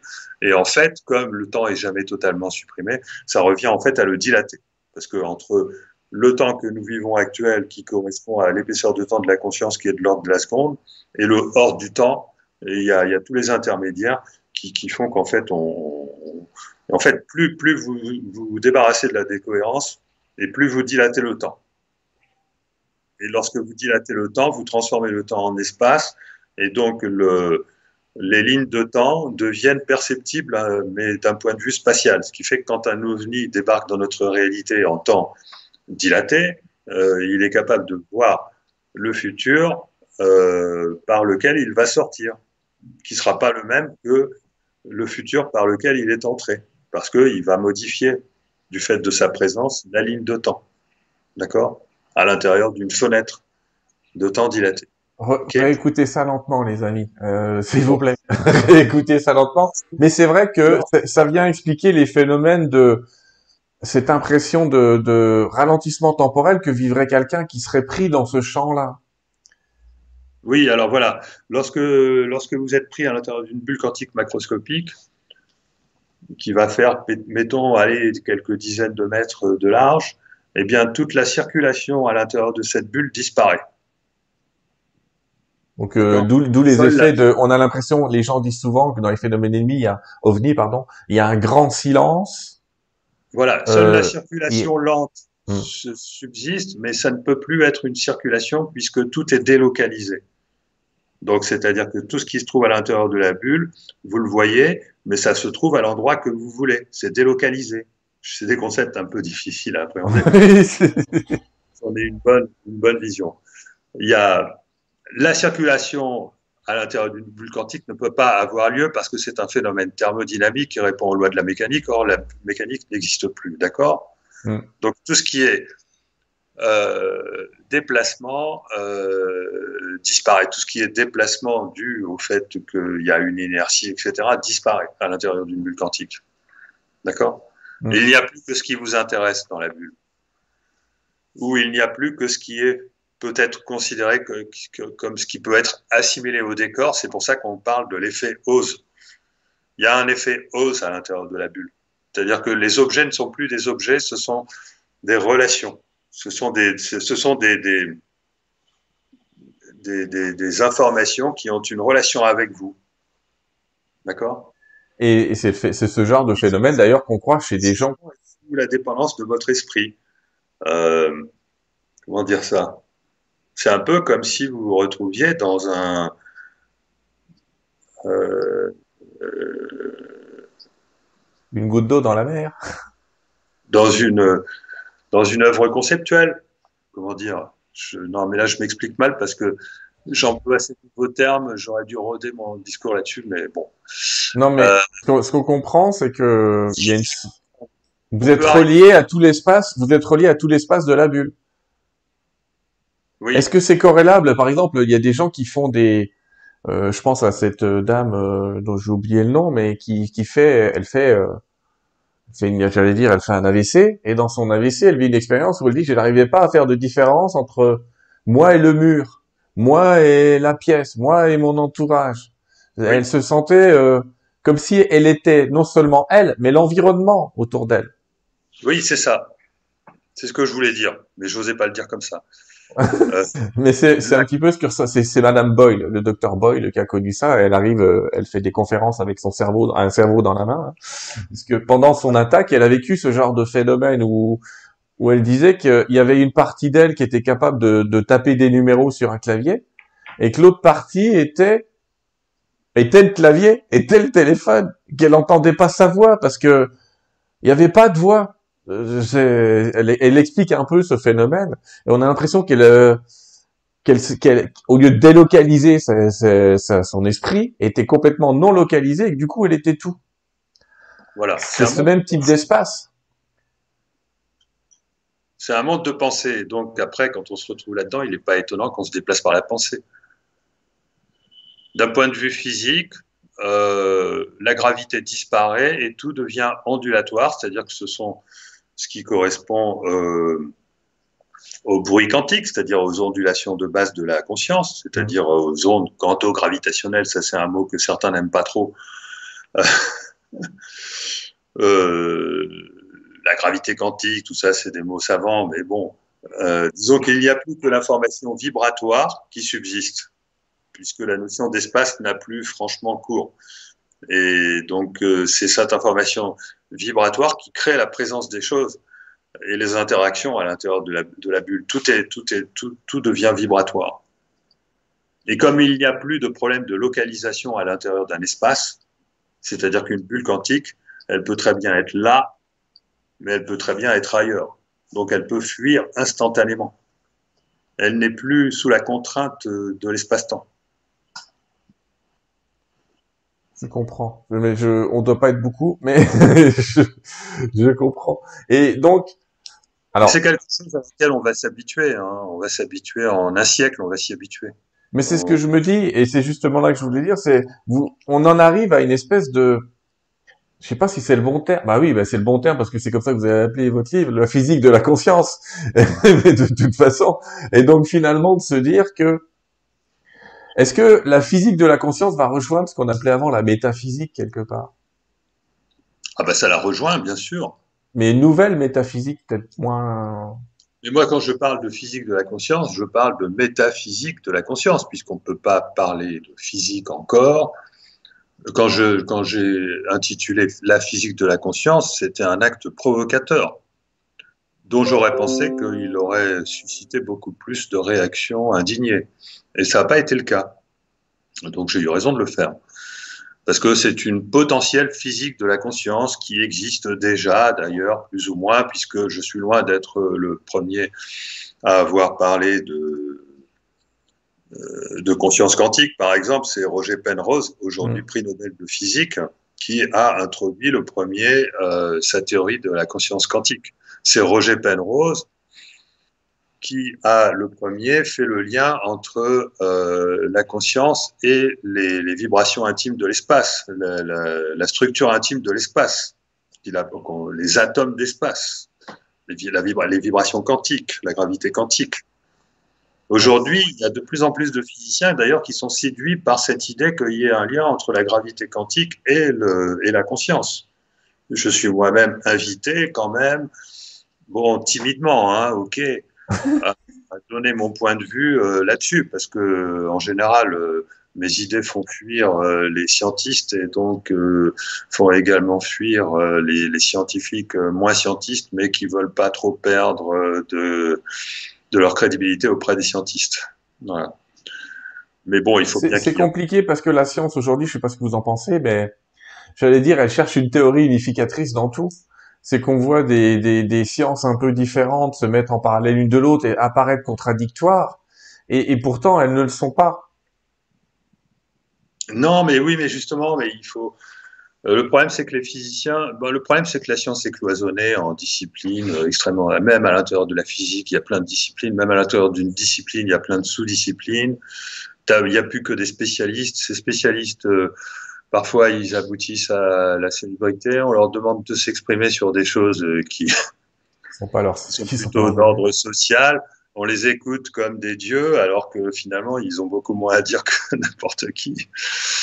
Euh, bon, il y en a qui sont un peu plus intelligents, qui arrivent à, jouer à ce petit jeu bien comme il faut. Mais bon, euh, en fait, euh, et un scientifique en général, un physicien en particulier, n'a pas le temps de lire, hein, parce que pour faire des publications au top, il faut vraiment. Il y, a, une sacrée concurrence en plus, donc c'est pas du tout évident. Alors moi, je, je suis plus, plus un avant un physicien aventurier de la physique qui est touché à tout. Je suis touché à tout. J'ai touché, j'ai été aussi ingénieur en même temps que chercheur. Euh, je me suis pas empêché de lire des choses qui dépassent les frontières de la science. Moi, j'ai vraiment touché à tout depuis mon jeune âge. Hein.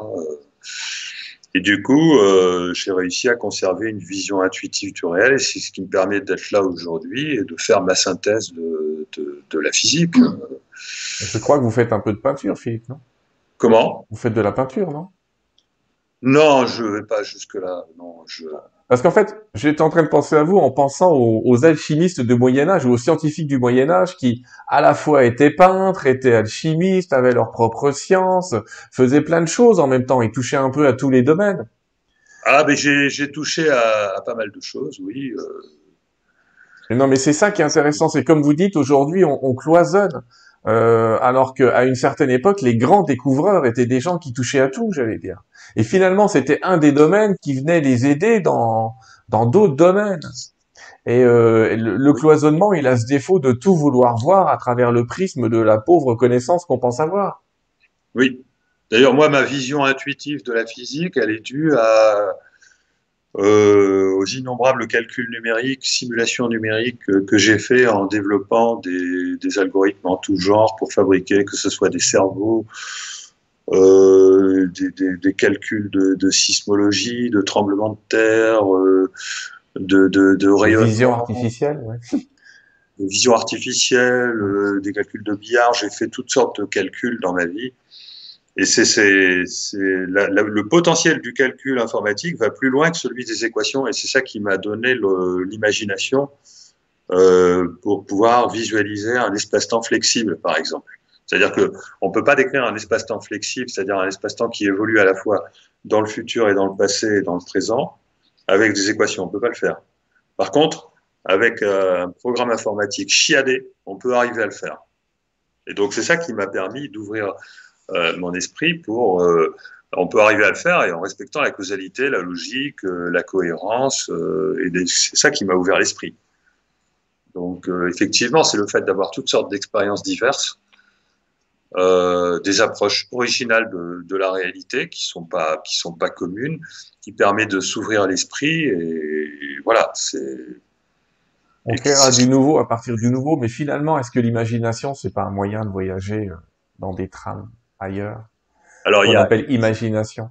Il y a imagination et imagination. Euh, moi, dans mon cas, c'est une imagination qui, parce qu'elle était contrainte, elle était contrainte, hein, sous contrainte de produire quelque chose qui marche, euh, et eh ben, a, a, a, pu respecter les fondements quand même de, de la physique, notamment la causalité. Hein.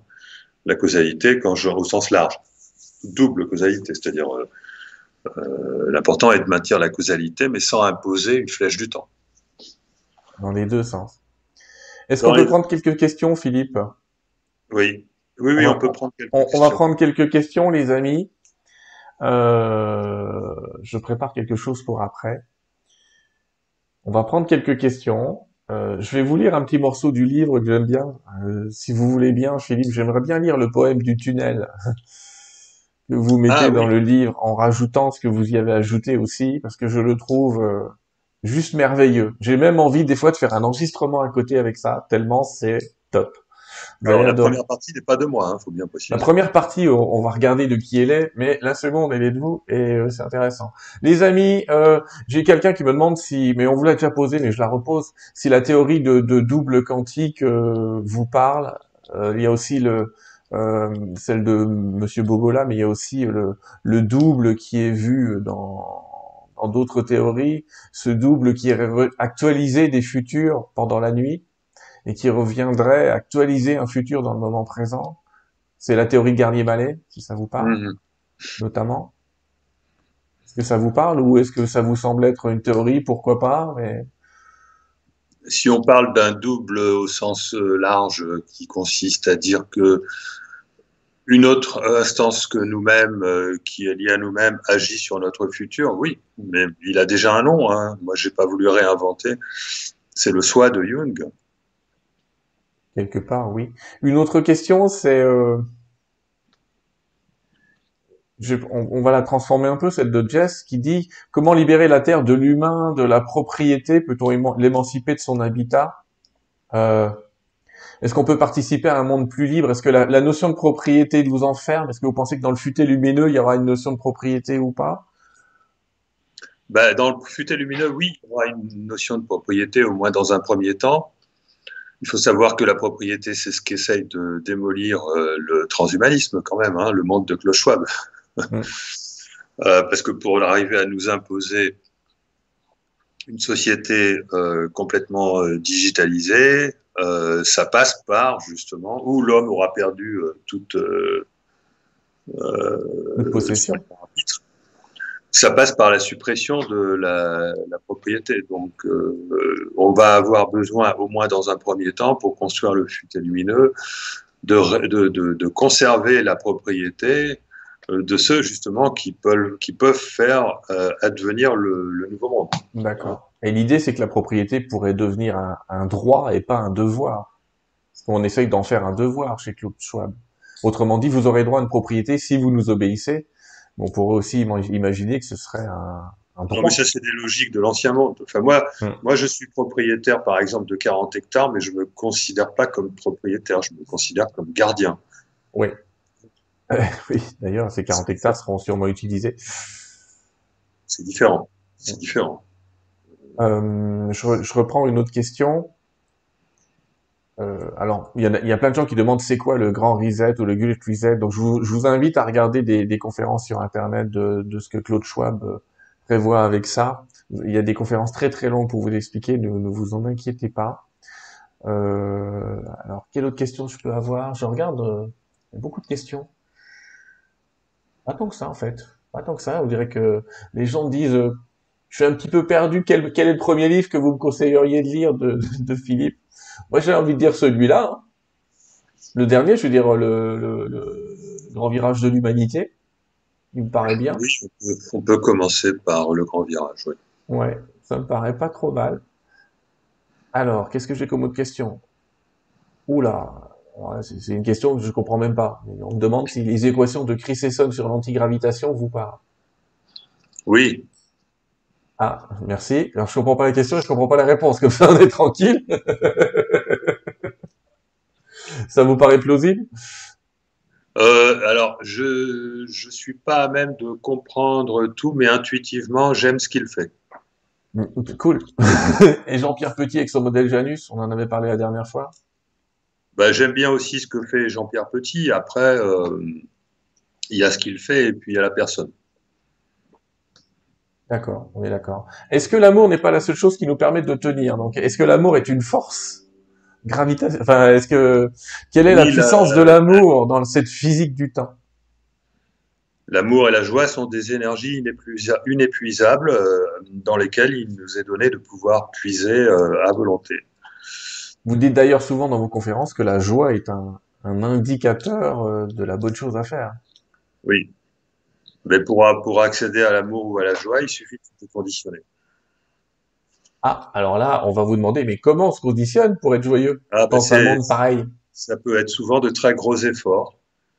Aussi, ça peut être se libérer de, de traumatismes hein, du passé, mais ça peut, c'est pas suffisant. Ça peut aussi être des gros efforts de déconditionnement, parce que tout ce qu'on nous a appris, tout, on, on, est, on est plongé dans une société, littéralement dans une matrice qui nous, qui nous, qui nous broie, qui nous formate, euh, et c'est difficile d'échapper à tout ça. Donc, il faut arriver à se déconditionner pour euh, se virer tous ces implants psychiques, euh, toutes ces croyances, euh, l'ego aussi, toutes les, fausses sensations de posséder, etc. Donc là, c'est un gros boulot. C'est le but de toutes les. De beaucoup d'existence. Comment? C'est le. Il y a pas mal. Ça, ça fait partie de l'existence, effectivement. oui. Marie nous demande. Je reformule ta question, Marie. Excuse-moi elle, elle dit aurons-nous bientôt l'énergie libre? Et que je vais reformuler en l'énergie libre fait-elle forcément partie du futé lumineux quelque part? Alors la question de l'énergie libre c'est une question mal comprise. Hmm. Bon d'abord parce que s'il existait une véritable énergie libre au sens de, où, on, entend, ça serait le désastre. Ça serait un désastre parce que toute énergie est productrice d'entropie. Or notre planète a besoin de limiter considérablement la consommation d'énergie pour limiter considérablement l'entropie, parce que c'est ça qui nous mène au désastre. D'accord? Qu'est-ce que vous appelez l'entropie? L'entropie, c'est le, désordre produit par la consommation d'énergie, justement. L'entropie, c'est le fait que toute consommation d'énergie génère du désordre euh, qu'on appelle justement euh, de l'entropie. Hein. Par exemple, des gaz d'échappement, c'est de l'entropie. Euh, donc l'énergie libre, dans ce sens-là, est à proscrire. C'est-à-dire l'énergie libre au sens comprise au sens énergétique, tel qu'on l'entend habituellement, est à proscrire. Maintenant, ce qu'on appelle l'énergie libre au sens euh, peut-être Tesla auquel Tesla l'entendait, ou peut-être au sens de, des, technologies liées aux ovnis, par exemple, il faut savoir que ce n'est pas de l'énergie libre, mais de l'énergie de la conscience. C'est la conscience qui, intervient dans, cette énergie libre, qui n'est pas consommatrice d'entropie puisque ça fonctionne en situation quantique. C'est pas la, le, le, monde macroscopique euh, anthropique dans lequel on vit. Dès qu'il y a un déploiement d'énergie, ça va créer euh, du gaspillage, du désordre qui est contre-productif, qui va polluer la planète.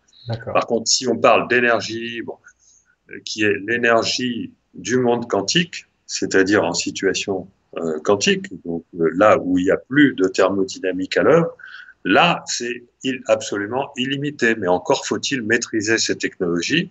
Et pour maîtriser ces technologies, il faut avoir, il faut, euh, voilà, des avancées D'accord. Des étapes, des étapes à franchir. Il y a encore des étapes. Michael nous demande, c'est une bonne question pour un, quelqu'un comme vous qui s'intéresse beaucoup au temps. C'est, est-ce qu'aujourd'hui on aurait la technologie pour faire une machine à voyager dans le temps? Alors, euh, on a, ben euh, non, on n'a pas la technologie pour faire une machine à voyager dans le temps, mais les ovnis, à nouveau, sont euh, des machines à voyager dans le temps, même si c'est pas probablement une, leur fonctionnalité principale. Disons qu'on peut imaginer des, variantes de, ces technologies pour voyager dans le temps. Mais le voyage dans le temps, c'est quelque chose qui est relativement euh, secondaire, qui n'a pas tellement d'intérêt. C'est-à-dire que le voyage dans le temps, il n'a pas d'intérêt si c'est pour euh, aller l'explorer sans pouvoir modifier la, temporalité. Donc, euh, pour modifier la temporalité, ça c'est une autre paire de manches. Et pour ça, euh, il vaut mieux voyager dans le temps naturellement sous la forme de l'incarnation. C'est l'incarnation qui est un véritable voyage dans le temps permettant de modifier l'espace-temps. Je n'aurais pas dit mieux, mais j'adore votre définition, je me la colle quelque part. Philippe Guimont a dit, et je remettrai ça derrière. Je suis d'accord avec vous. Philippe, On a dit qu'on ferait une émission d'une heure et demie, donc on, va, on va la terminer. Je voudrais vraiment vous remercier de cette deuxième émission. Merci de votre vision euh, positive sur le futur. Je vais vous laisser les mots de la fin juste après, peut-être pour nous dire quels conseils vous nous donneriez euh, pour créer euh, nous aussi ce futé lumineux. Vous en avez déjà donné quelques-uns. Mais avant, effectivement, je voudrais lire un poème qui est attribué à la haute et que vous avez mis dans votre livre, qui s'appelle Le Tunnel. Alors, vous avez pris le tunnel parce que si vous vous souvenez de la dernière émission, les amis, dans, dans, la théorie de Philippe, on imagine un tunnel sur une mer quantique de temps. Et euh, donc le tunnel, ça lui parlait, mais visiblement, ça parlait aussi à la haute. Donc je vais me permettre de lire le poème. Et, et, après de rajouter quelques éléments que vous avez rajoutés qui, qui sont hyper pertinents, parce que je trouve que c'est sans doute ce qu'il y a, pas, ce qu'il y a de plus parlant dans le livre, je serais méchant de dire ça, hein, tout parle, hein, mais c'est magnifique, c'est juste magnifique. Alors je vous lis le poème, les amis, si vous voulez bien, comme je peux, on va dire. Il existe un tunnel obscur dans la lumière infinie. On l'appelle Lorsqu'un humain entre dans ce tunnel, on appelle cela naître. Lorsqu'un humain marche au long de ce tunnel, on appelle cela vivre. Lorsqu'un humain sort de ce tunnel, on appelle cela mourir. Considérer que vivre se réduit à évoluer au long de ce tunnel obscur, ça s'appelle illusion. Percer des trous dans ce tunnel obscur, ça s'appelle science. Savoir que la lumière est autour du tunnel, ça s'appelle foi. Voir que la lumière, voir la lumière, pardon, dans le tunnel obscur, ça s'appelle amour. Voir la lumière à travers le tunnel obscur, ça s'appelle sagesse. Éclairer le tunnel obscur de sa propre lumière, ça s'appelle sainteté. Confondre la lumière et le tunnel obscur, c'est au-delà des mots. Le, poème s'arrête là, j'allais dire, pour sa partie, la haute et il est déjà magnifique il était très, euh, je sais pas, toujours aussi éclairé, j'allais dire. Mais vous y rajoutez euh, pas mal d'éléments, Philippe, que j'aime beaucoup et que je vais vous relire maintenant, vous permettez. C'est page 41, euh, donc j'avance vite fait jusqu'à la page 41. S'il y en a le livre, hein, vous venez avec moi, page 41. Alors, vous rajoutez en disant, lorsqu'une fêlure du tunnel laisse passer une lumière qui vous éclaire, on appelle cela intuition. Lorsque l'on se laisse guider par la lumière parvenant à percer le tunnel, on appelle ça créativité. Lorsqu'un tremblement du tunnel fait tomber devant soi un cadeau, on appelle cela sérendipité. Vous lirez le dictionnaire. Lorsqu'un tremblement du tunnel adapte le décor à votre état d'esprit, on appelle ça synchronicité.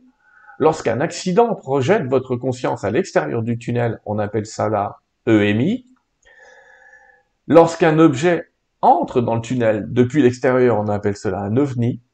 Lorsque la vision s'étend jusqu'à l'extérieur du tunnel, on appelle cela perception extrasensorielle. Lorsqu'on pense que la partie non parcourue du tunnel n'existe pas, on appelle cela causalité. Lorsqu'on pense que la partie parcourue du tunnel était immuable, on appelle cela le déterminisme. Lorsque l'on pense que rien n'existe à l'extérieur du tunnel, on appelle cela le matérialisme. Lorsqu'on pense qu'un joueur de dés fait bouger le tunnel, on appelle cela le hasard. Lorsqu'on ressent que le tunnel est en train de bouger, on appelle cela émerveillement. Et lorsque l'on voit réellement le tunnel bouger, j'appelle cela le col de l'ange. Là, vous faites référence euh, au col de l'ange qu'on retrouve régulièrement hein, dans vos livres notamment le mm. pic de l'esprit, où vous allez voyager dans ce col de l'ange avec des amis, j'allais dire. Merci pour ce tunnel, j'allais dire. Je trouve que c'est une super idée de démarrer ce livre avec ça. Euh, c'est très inspiré parce que tout est là. Mm. Je, je, sais pas si je, sais pas si je peux vous féliciter ou vous dire que vous étiez très très très très inspiré. Mais d'ailleurs, j'ai même cette question, c'est qu'est-ce qui vous a fait mettre ça dans le livre? Qu'est-ce qui m'a. Euh, alors là. Ah, on ne sait pas. L'inspiration, hein, d'où ça vient. Euh. C'est juste merveilleux. Philippe, je voudrais encore vous remercier pour cette émission qu'on a passée ensemble. On va la terminer. Justement, oui. Justement, je vais donner mon mot de la fin qui est. Je vais, vous donner le mot de la fin. Je vais juste faire une petite parenthèse pour parler des prochaines émissions à nos amis, ça vous dérange pas Donc, euh, notre prochaine émission, ce sera dans 15 jours, les amis, avec euh, Geneviève Delpech qui viendra nous parler, euh, oui, des enquêtes qu'elle fait encore comme médium, et on parlera de ce qu'elle a, du livre qu'elle vient de sortir avec Carl Zéro. On, elle, euh, elle, a accepté de nous parler aussi des nouvelles expériences euh, extrasensorielles, j'allais dire, qu'elle est en train de vivre, notamment dans le voyage dans le temps. On aura euh, après euh, d'autres d'autres invités, je vous le dirai à chaque fois, notamment, je l'espère, Idriss Aberkan, qui viendra nous parler de cette manipulation de masse et comment on sort de la manipulation de masse. On, qu'est-ce que j'ai, j'allais dire dans, dans les rayons, j'ai Olivier Chambon qui viendra nous, nous, nous parler de un peu de psychédélique, vous allez voir, on va parler de ça avec lui. On aura, euh, euh, je, vais oublier des invités, une dame qui a fait le tour de la France pour diffuser de la joie partout. Vous allez voir que la joie va être importante. Bref, on va se faire une belle petite fin d'année, les amis. Vous allez voir un astrologue chinois, je suis en train de penser. On aura des gens qui vont nous parler de, de non-dualité. On se prépare tout un tas de petites émissions. Et si vous voulez être tenu au courant, eh bien écoutez, abonnez-vous. Philippe, encore merci. Je vous laisse les mots de la fin. Je vous laisse vraiment euh, le temps que vous voulez pour nous dire comme pour ce que vous voulez, mais éventuellement comment est-ce qu'on peut aller vers ce futé lumineux? Qu'est-ce qu'on peut faire nous, chacun, où on a l'impression qu'on peut rien faire tout seul? Ben, Il y a une question qu'on n'a pas du tout creusée que je pensais qu'on allait aborder ce soir. Abordons-la. N'hésitez pas. L'élément essentiel, l'élément essentiel du grand virage, qui est justement la façon dont on crée son meilleur futur. Euh, parce que je passe une bonne partie de, de ce qui est nouveau dans le livre à expliquer ça. C'est comment est-ce qu'on crée son meilleur futur, c'est-à-dire avec son cœur. Qu'est-ce que c'est que le cœur? Euh, Quelle est la différence entre euh, ces différents types de vibrations?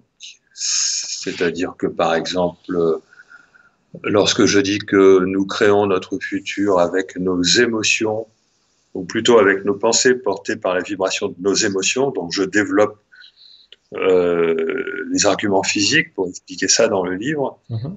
Et donc, lorsque je parle d'émotions, je parle d'émotions selon, les trois niveaux de la conscience. On en revient toujours aux trois niveaux.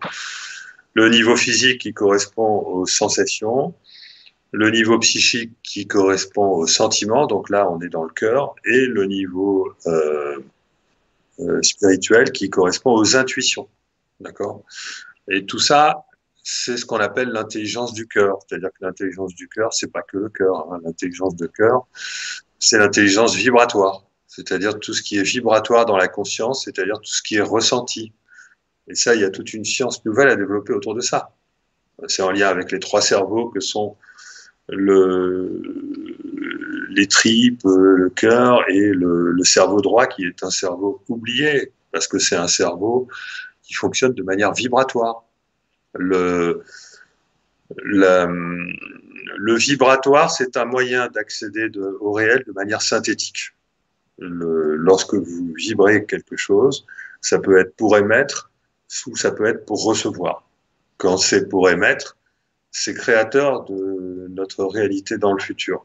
Quand c'est pour recevoir, ça fait germer une nouvelle euh, instantiation d'être. Ça fait germer comme une sorte de nouveau programme existentiel.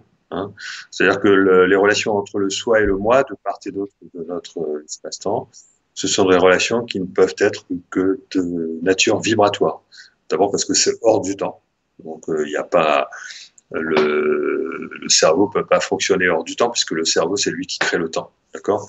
Le cerveau c'est ce qui crée, c'est ce qui rend la conscience esclave euh, de, de conditionnement par l'intermédiaire du mental, parce que le mental c'est un, outil de conception du réel qui fonctionne essentiellement de manière séquentielle, parce que ce sont des images mentales qui se succèdent les unes après les autres et qui sont créé par le cerveau. C'est pour ça qu'on dit que la conscience est le produit du cerveau.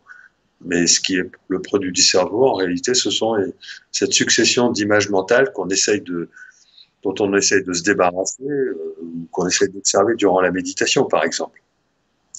Il y a aussi les conditionnements émotionnels. Les conditionnements émotionnels, c'est tout ce dont on a, euh, tout ce dont on est esclave. C'est-à-dire que on n'est pas seulement esclave de nos pensées, mais on est esclave de nos, de nos émotions, mais en général, ce sont nos, mais il faut bien faire la différence entre deux types d'émotions. Les émotions qui correspondent aux vibrations basses et les émotions qui correspondent aux vibrations élevées. Il est évident qu'on n'est pas esclave de l'amour et de la joie. L'amour et la joie nous portent bien au-dessus du mental, alors que la peur et la haine, au contraire, nous plombent. D'accord? Donc, parce que les émotions, elles ont un registre qui s'étend sur les trois niveaux. D'accord? Donc, il y a des niveaux inférieurs et il y a des niveaux supérieurs. Mais en général, l'humain, comme il a compris que les émotions pouvaient le plomber, il a tendance à, à ranger toutes les émotions, que ce soit les bonnes ou les mauvaises, dans le même panier, c'est-à-dire il ne faut pas en tenir compte.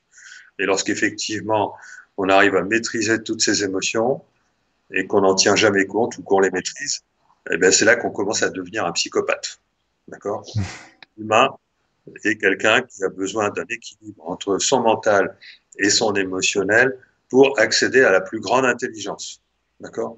Évidemment, l'émotionnel inférieur joue un rôle là-dessus, c'est un rôle d'avertissement. D'accord? Mais si on se laisse plomber par l'émotionnel inférieur, on va pas, on va rester dans l'avertissement et on va tomber dans, euh, on, va se faire avoir, d'accord? Alors que l'émotionnel supérieur, l'émotionnel supérieur est lié à l'intuition, hein. D'accord? L'émotionnel supérieur est lié au génie, est lié à ce qu'il y a de, de meilleur chez l'humain, d'accord? Bon, enfin là, je résume trop rapidement. Mais bon, je développe dans le livre tout ça et aussi dans la nouvelle physique de la conscience et notamment la façon euh, de communiquer avec euh, notre mental supérieur. Pour communiquer avec euh, notre mental supérieur, il faut faire venir l'information de manière vibratoire dans l'émotionnel inférieur. C'est pour ça que les intuitions nous amènent, nous arrivent de manière vibratoire. Et, et là, on, c'est là qu'on saisit le sens de notre existence. On le saisit de manière vibratoire. Et lorsqu'on veut créer son futur, son meilleur futur, eh ben, il faut par contre là faire une communication qui est du mental inférieur vers l'émotionnel supérieur. Et là, c'est une communication vibratoire également. Et comme c'est vers l'émotionnel supérieur, il faut y inclure l'amour. C'est-à-dire qu'on ne peut rien demander en lien avec ce qu'on veut créer dans le futur si on ne met pas de l'amour dedans. Donc en gros, la joie, elle est descendante. La joie, c'est ce que nous offre le mental supérieur lorsqu'il veut nous apporter une information qui va apporter du sens à notre existence. Et l'amour, c'est une information ascendante, d'accord, qui est qui va du mental inférieur vers l'émotionnel supérieur et qui est ce que nous devons offrir euh, à notre soi pour être entendu de manière à ce qu'il nous branche sur notre meilleur futur. Et qu'il, euh, voilà, il faut, faut comprendre ça, quoi. Donc, euh, L'amour et la joie sont les émotions fondamentales qui nous permettent de communiquer dans les deux sens avec notre soi de manière à aller vers notre meilleur futur. Voilà. C'est votre dernier mot, Philippe? Ouais. ouais. Merci beaucoup de ce moment. L'amour, la joie, l'émetteur, le récepteur, ce que nous sommes. Merci de ce merveilleux entretien. Et puis à bientôt, j'espère. À bientôt. Au revoir.